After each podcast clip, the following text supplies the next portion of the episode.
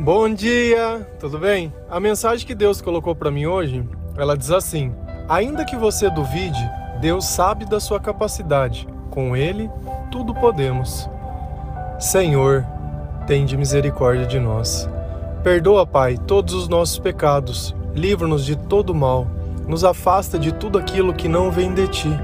Nós agradecemos, Senhor, por mais esse dia, pela sua presença, pela palavra, pelo alimento.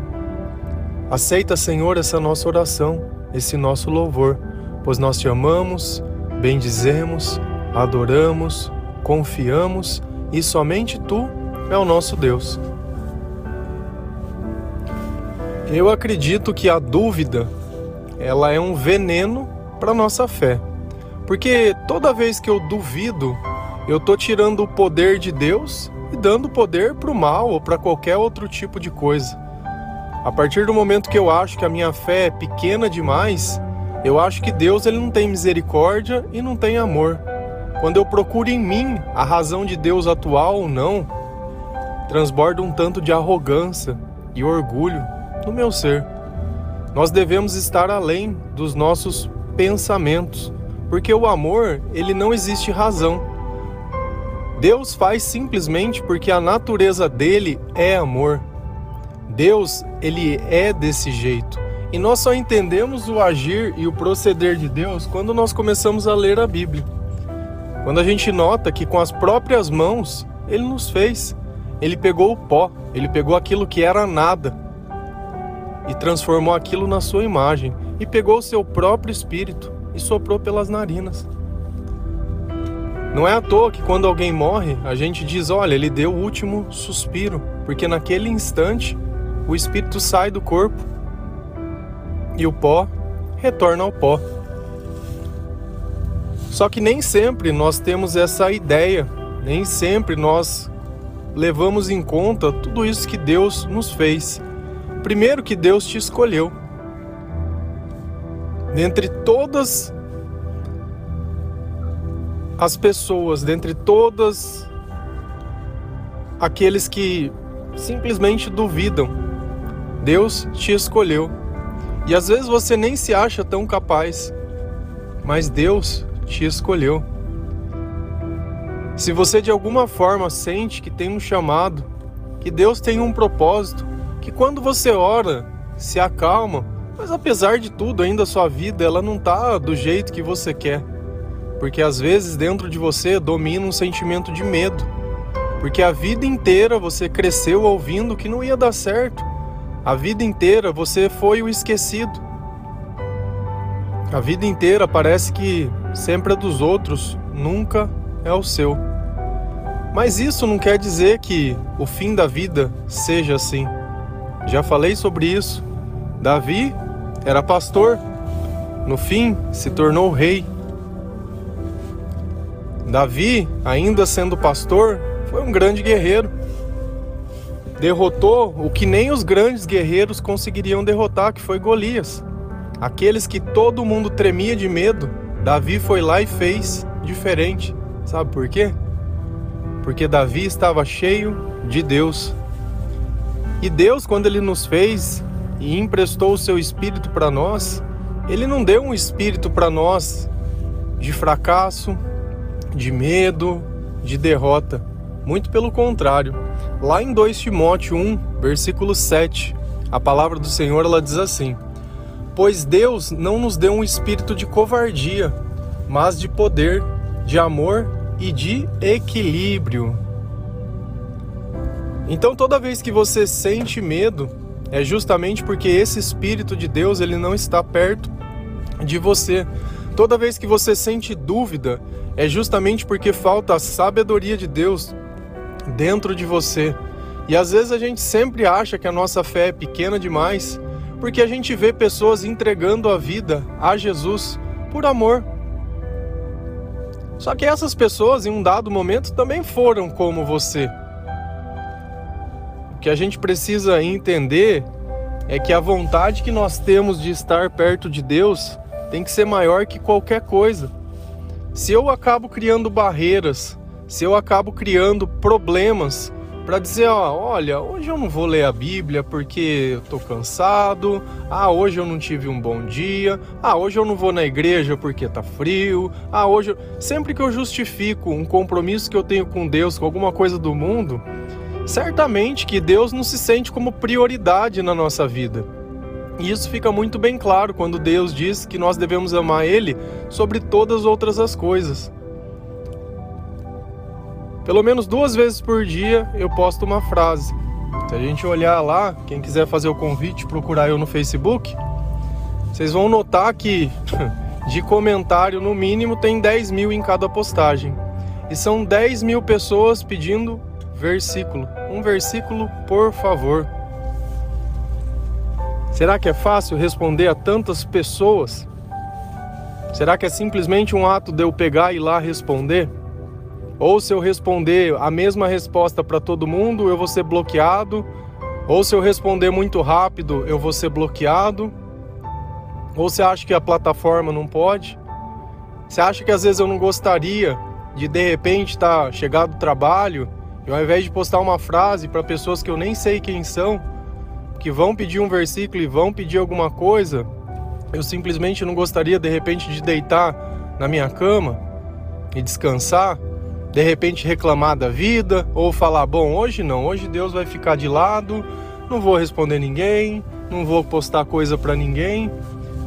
Mas como que eu posso dizer que Deus pode contar comigo se eu quero escolher os dias que Ele pode contar comigo?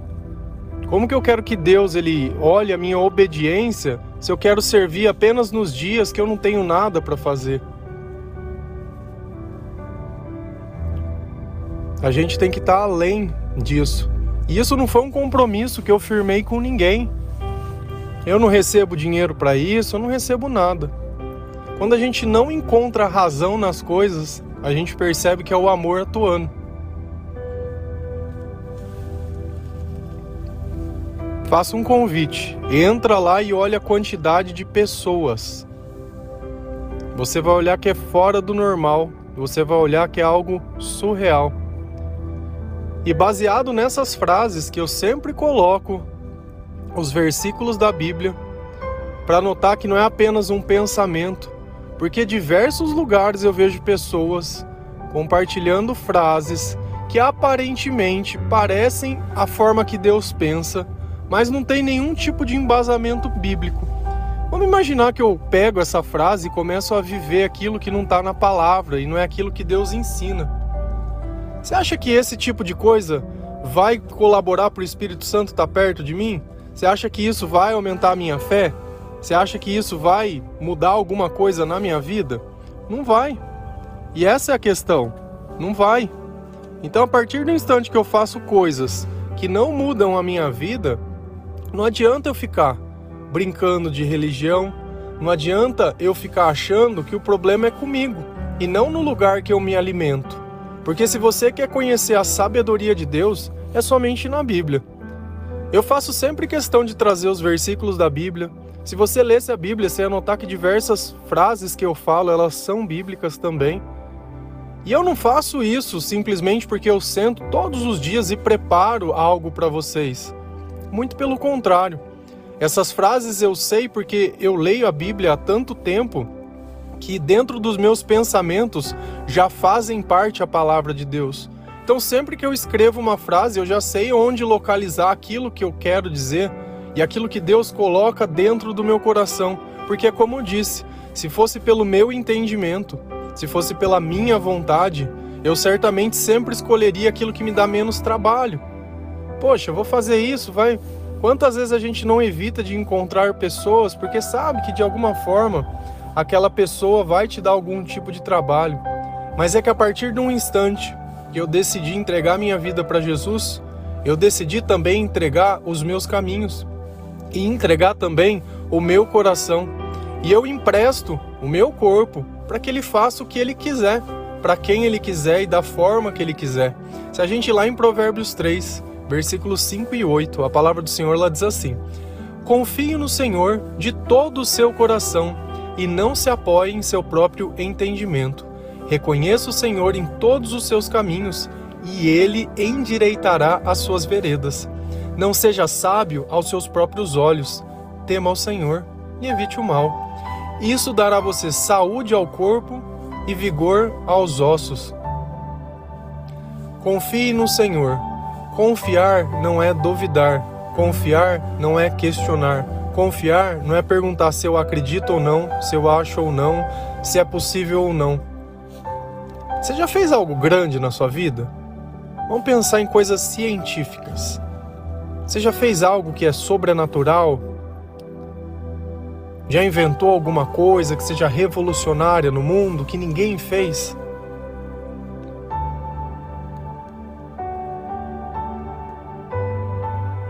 Eu tenho certeza que 99,99% ,99 das pessoas não fez.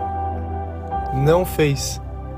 Então, se a gente percebe que a gente não tem capacidade para fazer algo revolucionário, você quer pegar a sua vida, que é muito mais complexo que qualquer coisa, e querer dar o teu entendimento, querer dar o teu norte, o teu caminho. Você sempre vai escolher pelo que é mais fácil. Sempre. Sempre. Por isso é mais fácil a gente dar uma desculpa que fazer aquilo que foi combinado. É muito mais fácil. Por quê? Porque é cômodo. Ah, não. E a gente começa a notar o amor quando a gente não tem escolhas. Quer que eu dou um exemplo? Pega uma mãe que ela acabou de ter um bebezinho. O nenê chora. Cara, ela vai levantar para ver o que está acontecendo ele não vai, ela não vai ficar dormindo como se não tivesse acontecendo nada e pensando, ah, daqui a pouco ele para, agora eu não tô com vontade, ela vai. Você percebe que o amor é aquele senso de urgência. E muitas vezes, sem chorar, essa mãe ela vai lá olhar esse berço para ver se a criança tá tudo bem. Percebe que o amor ele antecipa as coisas. E esse é o comportamento que nós temos quando o Senhor está conosco. Quando o Senhor ele começa a endireitar os nossos caminhos endireitar o nosso coração, endireitar os nossos pensamentos, nós nos antecipamos às coisas. Nós não esperamos as coisas acontecerem para que elas reajam. Quantas vezes Deus já não vem alertando na tua cabeça um problema? Olha, você precisa fazer isso, você precisa fazer isso, você precisa fazer isso. E você vai simplesmente ignorando e dando uma desculpa, ignorando e dando uma desculpa. Só que a questão toda é: o Senhor está avisando que aquilo vai acontecer, Ele não está perguntando se você quer, não está perguntando se você acha, ele está dizendo: olha, se prepara, porque quando acontecer, você vai estar tá preparado. E você simplesmente dá uma desculpa e vai tardando. E vai tardando. E vai tardando. Ser sábio aos próprios olhos é o esperto. É aquele que prefere mentir que dizer a verdade. É aquele que precisa, prefere enganar, manipular, distorcer, é aquele que fala as coisas para ofender outras pessoas, é aquele que tenta desmerecer o que os outros fazem porque é o mais derrotado e o mais incapaz é ele. Eu sei de uma coisa, do fundo do meu coração. Quando Deus está dentro de algo, seja até mesmo numa planta, existe vida. E aonde existe vida, existe o mover de Deus.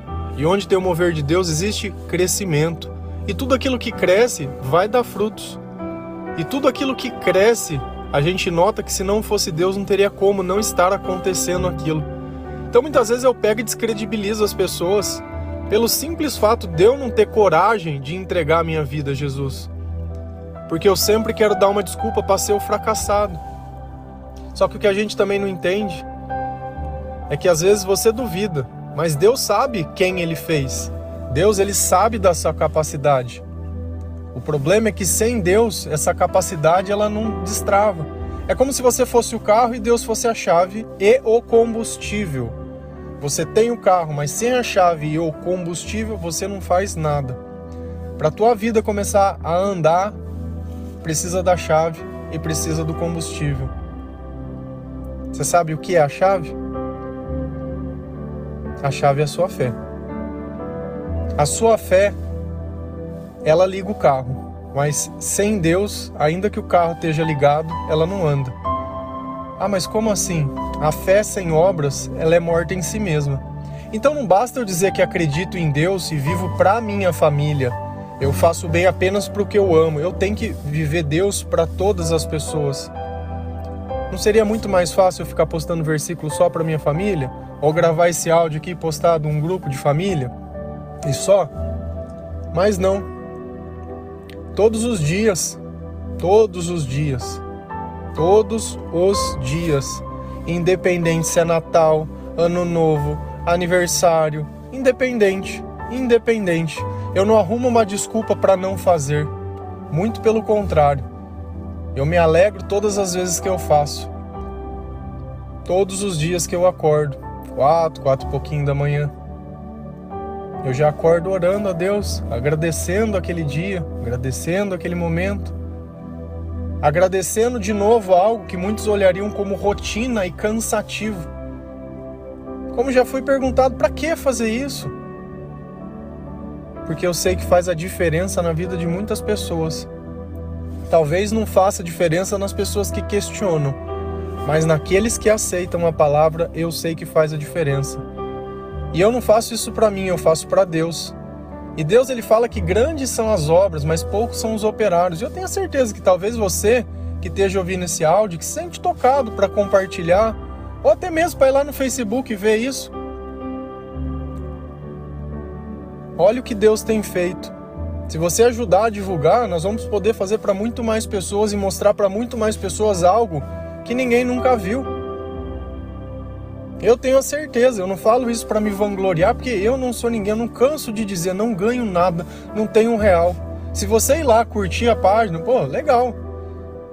Fico feliz, mas não vai mudar a minha vida. Não é um like, não é uma curtida, não é aprovação, mas é a aprovação de Deus, é a obediência a Deus, é a gente poder olhar que durante a caminhada Deus vai colocar amigos, Deus vai colocar pessoas que muitas vezes a gente nem imagina junto conosco para ajudar a puxar isso, para levar essa mensagem adiante. E aqueles que não são, assim como eu e como você, aqueles que são os esquecidos, aqueles que são os incapazes, aqueles que todos duvidaram. São aqueles que Jesus escolheu para estar tá fazendo essa obra em nome dele. Então, se você sente a dúvida, o medo, a insegurança, isso só vai mudar de um jeito: quando você parar de questionar. Teu casamento acabou? Acabou. A criança não nasceu?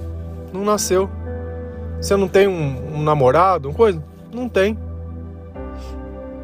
Ah, você cometeu um erro muito grande, traiu alguém, enganou alguém, mentiu? Tá feito.